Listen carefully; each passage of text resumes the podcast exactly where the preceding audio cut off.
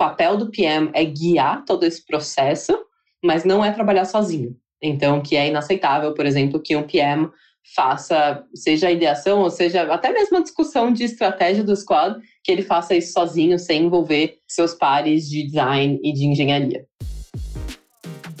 Olá, esse é o Innovator Tribe Express.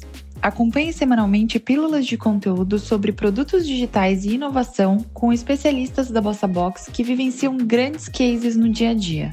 Aproveite! Olá, tudo bem? Meu nome é Juliana Ramos, eu sou uma das líderes de produto aqui na Alice.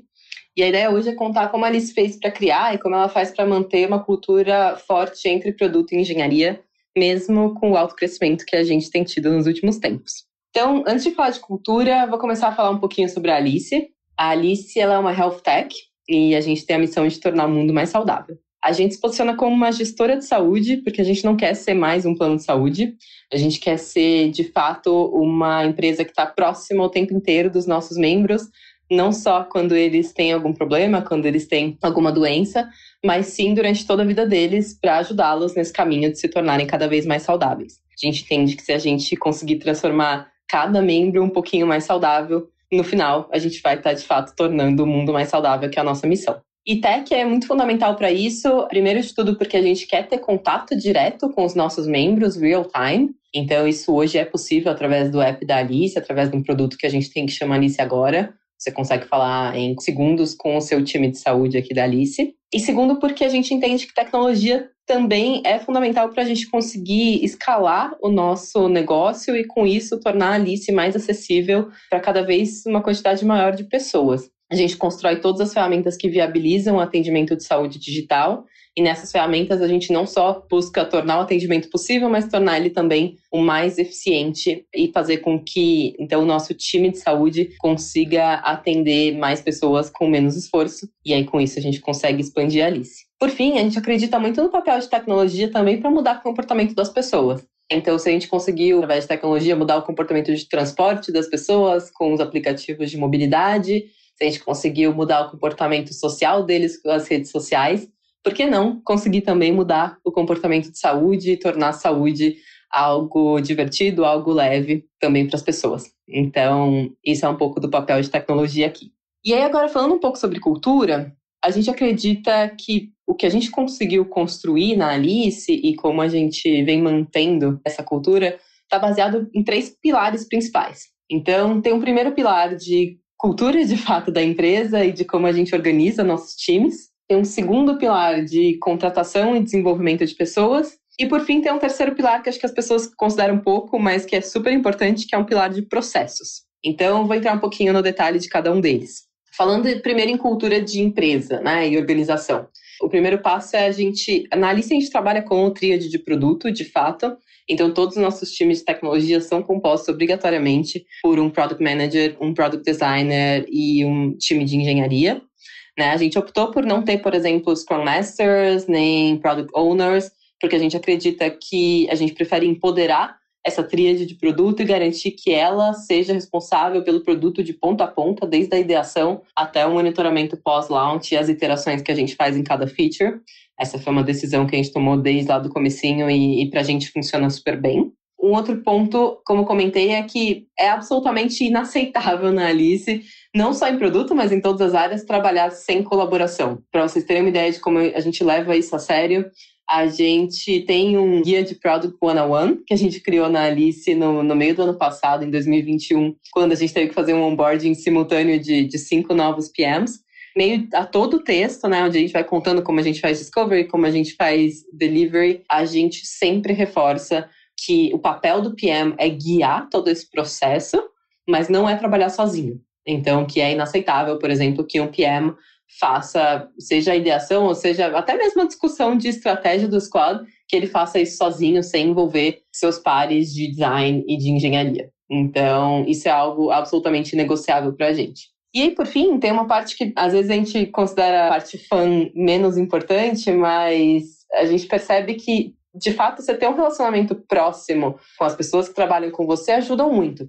Né? Então, a gente busca também ter rituais de descompressão do time de produto e de engenharia juntos, não só ter né, happy hour de engenharia, happy hour de produto, mas sim ter happy hours do squad mas também ter momentos company level onde os times apresentam juntos. Então, um exemplo é a gente tem um ritual que acontece a cada duas semanas que chama Tech na Arena, onde o time de engenharia apresenta tudo que foi feito né, nas últimas duas semanas, tudo que a gente entregou, e o time de produto apresenta o que, que a gente vai ter com próximas entregas. Então é um momento bem legal em que os dois times atuam juntos, em que também se posicionam para a empresa como de fato um time único e não áreas separadas. Aí, em contratação e desenvolvimento, acho que a primeira coisa é garantir que pessoas de produto e de engenharia e de design participem do processo seletivo de todas essas áreas, né? Então, ter sempre engenheiros entrevistando PMs, designers entrevistando engenheiros para garantir que todas as pessoas são pessoas que gostam de trabalhar juntas. Mas também uma outra coisa que para a gente é muito importante é ter um destaque para colaboração e para conhecimento, né, e relacionamento com engenharia como uma parte da nossa matriz de competência para os PMs. Então, isso é muito fundamental. A gente também na matriz de competências de engenharia tem o lado de relacionamento com os times de produto e de conhecimento de business, né? A gente consegue monitorar isso dos dois lados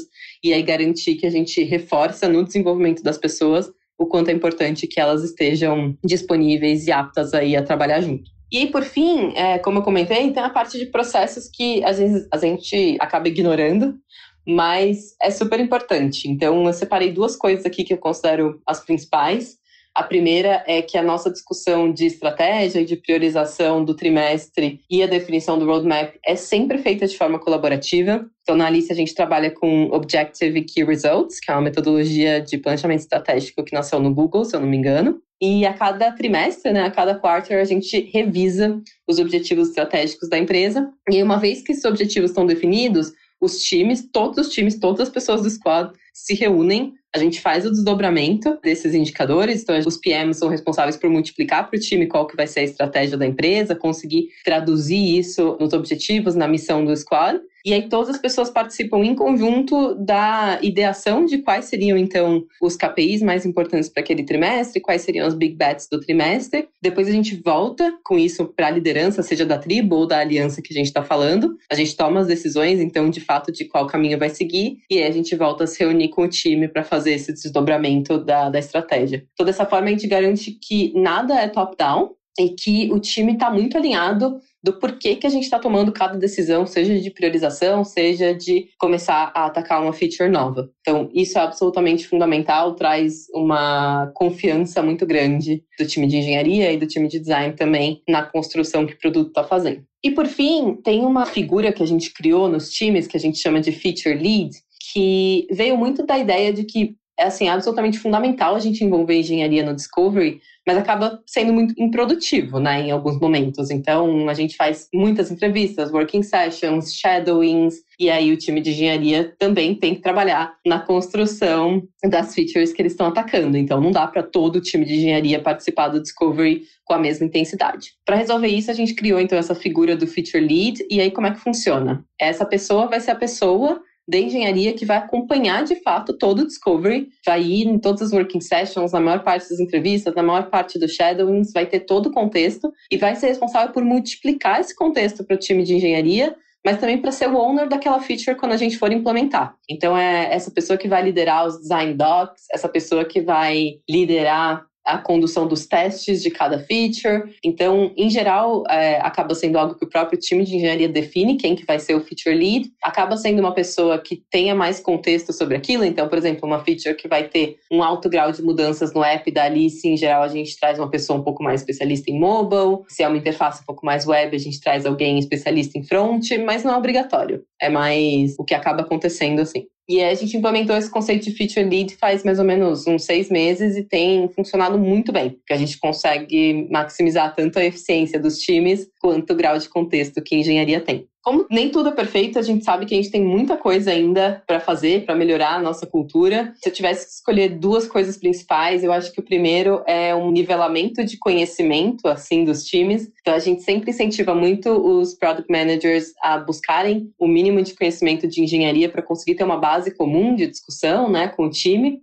Mas também a gente quer fomentar isso do lado de engenharia. Então, formar o time de engenharia também em alguns conhecimentos básicos de business, seja em conceitos básicos de estratégia, seja nos indicadores mais relevantes para a Alice, para que de fato eles consigam ter mais é, vocabulário até para participar das discussões de estratégia do time. E aí, por fim, eu acho que uma outra coisa que a gente está começando a fazer é, de fato, a gente tem a estratégia da Alice, mas a gente não tem os nossos princípios de produto, considerando o produto de uma forma mais ampla, bem documentados, né? Então, um esforço que a gente quer fazer nesse quarter é todos os times colaborarem para desenharem esses princípios de produto juntos, há muitas mãos ali entre time de engenharia, entre time de design, tudo isso, para a gente ter uma base comum e ter algo para sempre voltar ali quando a gente tiver algum embate, quando a gente tiver alguma discussão mais relevante. Então, essas são as nossas próximas grandes apostas. Espero que vocês tenham gostado e até mais. Conhece alguém que vai achar esse conteúdo interessante? Então não deixe de compartilhar e confira também as outras edições no nosso canal. Até a próxima!